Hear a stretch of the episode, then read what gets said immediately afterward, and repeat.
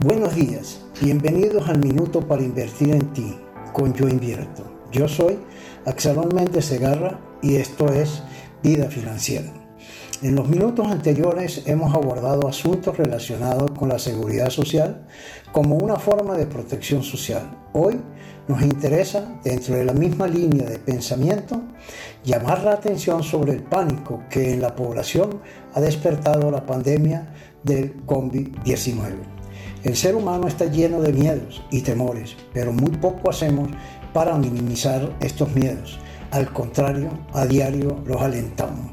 La forma de minimizar los miedos ante el temor de algo que puede suceder es lo que llamamos prevención. Al parecer, el COVID-19 atrapó a la población totalmente desprevenida.